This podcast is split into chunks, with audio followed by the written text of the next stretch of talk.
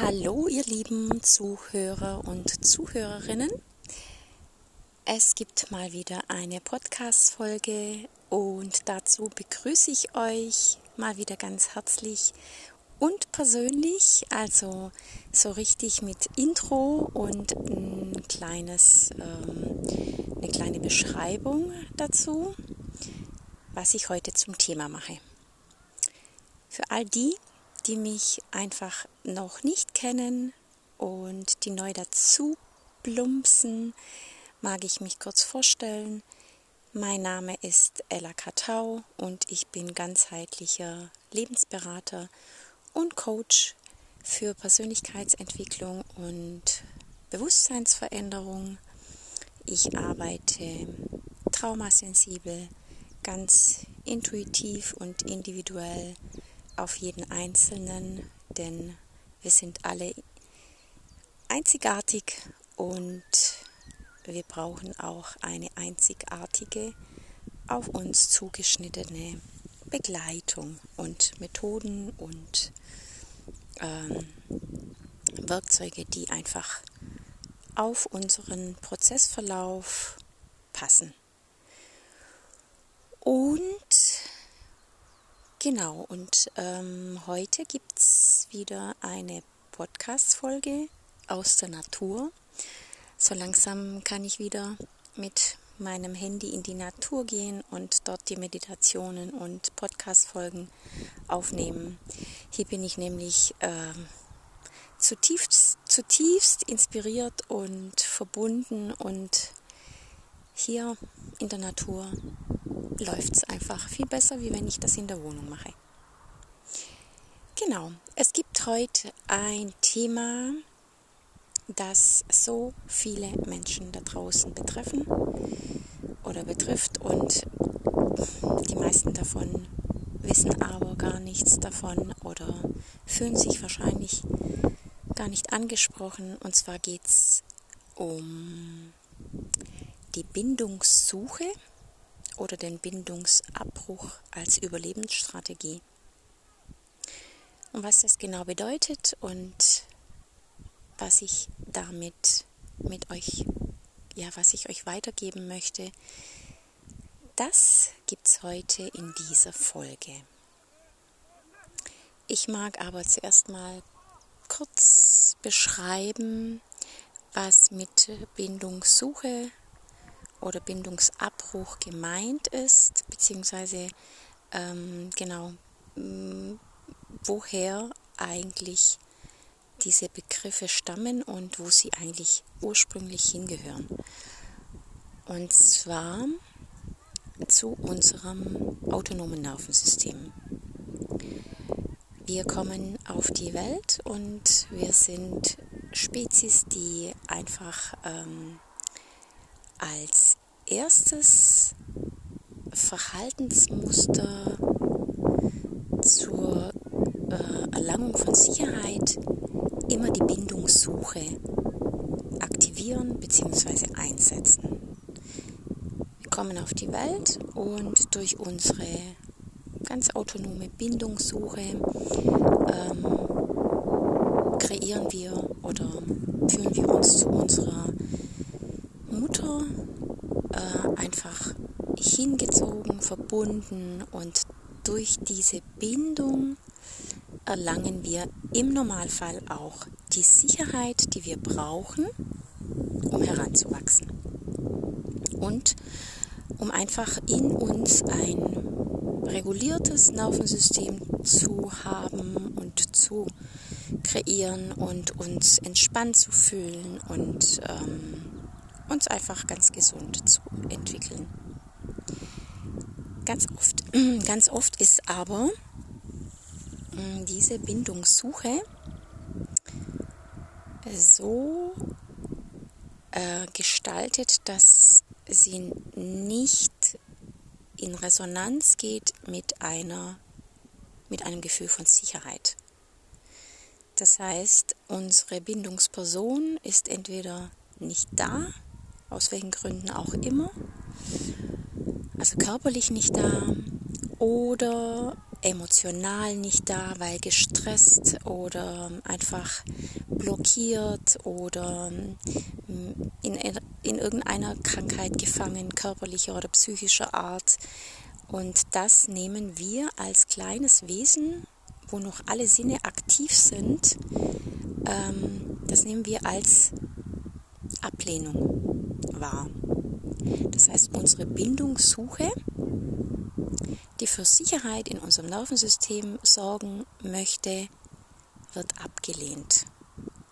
Und das verursacht höchsten Stress im Nervensystem des kleinen Säuglings, des Babys und diese Bindungssuche, die ist in den ersten drei Jahren extrem ausgeprägt und wird natürlich niemals richtig aufhören.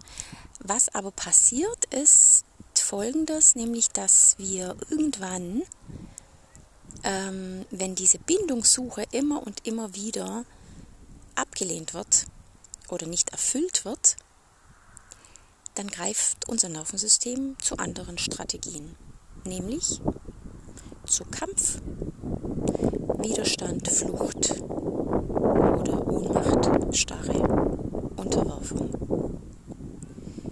Und das kann sich natürlich zu einer Strategie, zu einer Überlebensstrategie entwickeln, dass wir später in unseren Beziehungen und in unseren Kontakten zu anderen Menschen einfach weiterleben.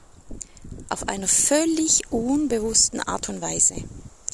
Jetzt kommt der Wind und ich hoffe, dass man mich trotzdem weiterhin gut hört. Also dann folgt genau nämlich das, was wir später im Leben in unseren Beziehungen erleben, nämlich dieses toxische, destruktive äh, oder diese nicht auf Augenhöhe Höhe, äh, stattfindenden Beziehungen, On-Off-Beziehungen, gar keine Beziehungen, also äh, Aversion auf Beziehung, Vermeidung, äh, oder die komplette Unterwerfung in Beziehungen oder die Anpassung in jeglicher Hinsicht. Also das kann sich in unterschiedlichen Richtungen später als Erwachsene zeigen. Was ich aber heute ansprechen möchte, ist, wenn Bindungssuche, also Kontaktsuche, oder Bindungsabbruch, Kontaktabbruch zu einer Überlebensstrategie wird, nämlich um den Schmerz dahinter nicht fühlen zu müssen. Wenn wir Strategien entwickeln, Überlebensstrategien, dann geht es darum, dass wir den Schmerz nicht ausgehalten haben und bis heute so super verdrängen und abspalten, dass ähm, wir einfach gut damit leben, scheinbar. Scheinbar gut damit leben können. Können wir aber nicht, weil anhand der Qualität unserer Beziehungen sehen wir ja, dass auch irgendetwas nicht stimmt. Und ich mag heute dich, wenn du magst, dafür sensibilisieren, mal auf deine Strategie der Bindungssuche, Kontaktsuche oder Bindungsabbruch oder Kontaktabbruch mal drauf zu schauen. Mal ein bisschen mehr Bewusstheit draufzulegen. Und zwar, wenn wir das nicht machen, wenn wir da keine, keine nicht sensibel werden dafür, dann schaffen wir es auch nicht in eine gesunde Beziehung. Und ich denke mal, die Zuhörer oder Zuhörerinnen, die in dieser Podcast-Folge landen, ähm, sind vielleicht auf der Suche nach einer glücklichen Beziehung oder fragen sich, ähm, warum lande ich denn immer in einer destruktiven oder toxischen oder äh, warum bin ich eigentlich nie glücklich oder warum lebe ich On-Off-Beziehungen oder Affären oder warum lerne ich immer nur jemand kennen, der weit weg wohnt, ähm, mit dem ich keine Alltagsbeziehungen aufbauen kann. Also ich denke nicht, dass in dieser Podcast-Folge Menschen landen, die eine glückliche Beziehung leben, denn ja, außer du bist vielleicht ähm, selbstständig unterwegs und dich ähm, interessiert Bindung und Beziehung in der Tiefe und du sammelst einfach noch mehr Input. Das kann natürlich auch sein. Ja, also ich mag mal mit der Bindungssuche und Kontaktsuche als Überlebensstrategie anfangen. Und zwar, wenn du dich wiederfindest in immer wiederkehrenden Kontakt, aktiven Kontaktsuchverhalten.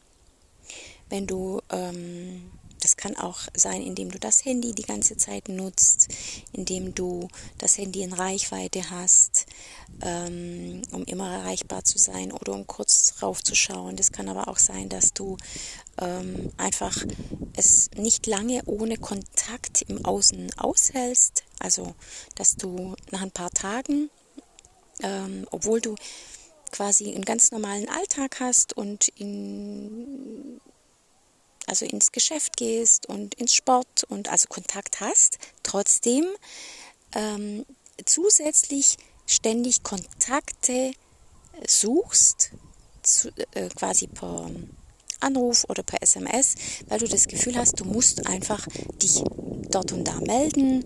Ähm, und wenn du das nicht tust, hast du das Gefühl, oh Gott, ich habe zu niemand Kontakt, ich ähm, fühle mich irgendwie total verloren, ich, ich fühle mich abgekapselt von der Welt. Ähm, wenn dir das passiert oder wenn du ähm, Kontakte pflegst, die eigentlich überholt sind, die eigentlich kein, ja, die einfach nicht mehr passen, wo du dich eigentlich gar nicht wohlfühlst, aber du hältst es einfach aufrecht. Oder wenn du Ex-Beziehungen nicht loslassen kannst, wenn du dir einredest, oh ja, ich kann ja trotzdem befreundet sein und ich kann ja trotzdem äh, den Kontakt aufrechterhalten, wir haben uns ja inzwischen engagiert. Wenn dir das alles immer wieder passiert und du das in deinem Leben beobachtest, dann frage dich mal,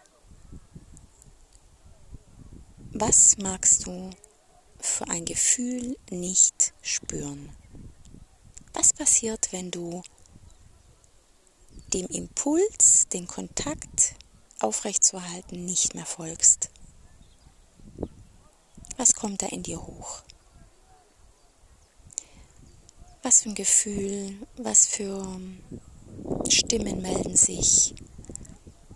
Die kannst du gerne aufschreiben es ist manchmal ganz arg spannend, wenn wir mal das auf Papier bringen. Wenn du aber merkst, okay, da kommt fast schon Panik hoch, also da kommt wirklich geballte Ladung an Emotionen hoch, dann geh auf jeden Fall der Strategie weiter nach. Denn es, es soll nicht darum gehen, dass du dich retraumatisierst oder dass du irgendwelche Gefühle äh, hochkommen lässt, die du nicht halten kannst. Wenn das der Fall ist, rate ich auch, dich vielleicht traumasensibel begleiten zu lassen, denn das ist ein Prozess, der sehr in die Tiefe geht.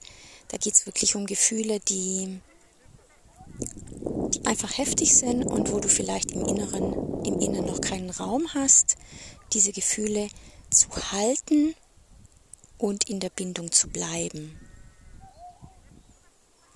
Also in der Bindung zu dir selbst vor allem ähm, aber auch diese Gefühle wirst du auch kennen, wenn du in Bindung bist oder in Beziehung.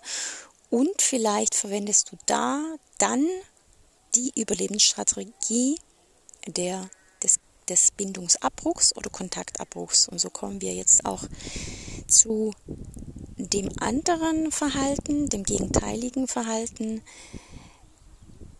wenn wir Gefühle nicht aushalten und in den totalen Kontaktabbruch gehen oder in die Vermeidung, in die Aversion von Beziehung, von Bindung. Wenn du dich also eher auf der Seite siehst, wo, wobei wir können auch beides leben im Wechsel, das geht auch sehr gut. Wir können übrigens alles und wir sind so intelligent, wir können alles miteinander kombinieren, sowohl das eine wie das andere. Ähm, aber wenn du jetzt eher derjenige oder die Person bist, die sich eher in On-Off-Beziehungen wiederfindet. In Affären, in Freundschaft plus, in äh, Fernbeziehungen oder in ewigen Single-Sein-Beziehungen, äh, ja, Single-Sein-Verhalten. Äh, Wenn du also Beziehung komplett vermeidest, weil nicht der Richtige, weil nicht die Richtige, weil ähm, zu anstrengend, ähm, zu, zu viel Arbeit, äh, keine Zeit. Ähm, dann geht es darum, dass die Angst vor diesen Gefühlen, die dann in der Bindung hochkommen, so groß ist, dass du lieber in die Vermeidung gehst. Dass du lieber gut Abstand hältst und ähm, einfach diese Distanz warst, um an diese Gefühle in der Tiefe nicht dran zu kommen. Und ganz oft geht es hier aber darum, unterschiedliche Anteile in uns mehr und mehr kennenzulernen. Denn es kann gut sein, dass unterschiedliche Anteile auch unterschiedliche Strategien fahren oder leben. Und dass es oft auch einen inneren Konflikt gibt, dass der eine Anteil Bindung leben möchte, der andere aber erfahren hat, dass Bindung gefährlich ist und schmerzhaft und dadurch eben ein Konflikt im Inneren stattfindet, der uns einfach ein, in ein Hin und Her im Leben äh, wiederfinden lässt. Ich glaube, es geht darum, mehr zu fühlen, als, als als in die Strategie, in die Handlung zu gehen. Einfach eine Sensibilität zu erfahren, wahrzunehmen, wenn ich das jetzt tue, was, wie geht es mir gerade und was mag ich gerade vermeiden? Welches Gefühl halte ich gerade nicht aus? Und gehe deshalb jetzt sofort in die Bindungssuche oder in die Bindungsvermeidung. Und es geht darum, im Inneren, im Nervensystem immer mehr Raum zu schaffen, um die Gefühle, die da hochkommen, diese uralten Gefühle, halten zu können. Und dafür braucht es oft ein Gegenüber. Ein Gegenüber, der uns erstmal durch einen Prozess führt und ähm, erstmal Raum schafft, wo das Nervensystem sich entspannt, wo man dann langsam auch den Körper wieder wahrnimmt und die Gefühle, die im Körper gehalten sind, eben wieder, wieder fühlen zu lernen. Oftmals, wenn wir gelernt haben, dass Gefühle schmerzhaft sind, haben wir uns vom Körper, vom eigenen Körper abgespalten und wir nehmen den Körper gar nicht mehr bewusst wahr.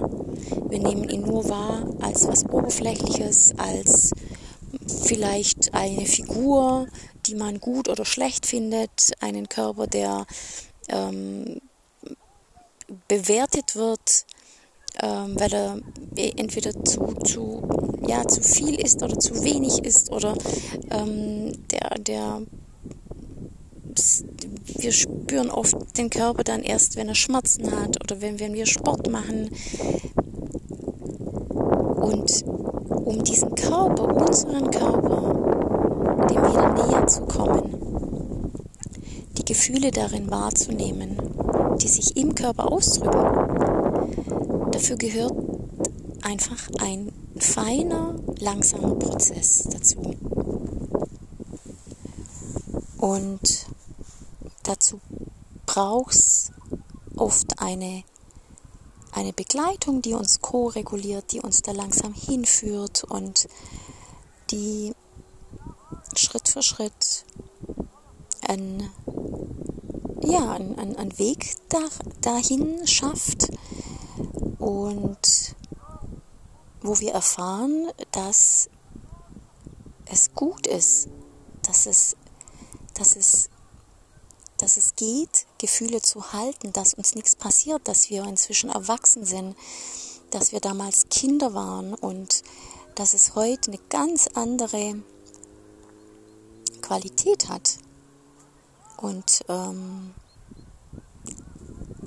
dass wir das gut, sehr gut halten können, wenn wir die entsprechenden Voraussetzungen schaffen dafür. Ja, so. Ich denke, dass ich alles, was ich hier in dieser Podcast-Folge erwähnen wollte, dass ich das jetzt getan habe. Ich hoffe, dass ihr mich gut hören könnt, trotz diesem leichten Wind. Und falls Fragen auftauchen, falls ihr noch was ergänzend ja anmerken möchtet, könnt ihr das sehr, sehr gerne tun.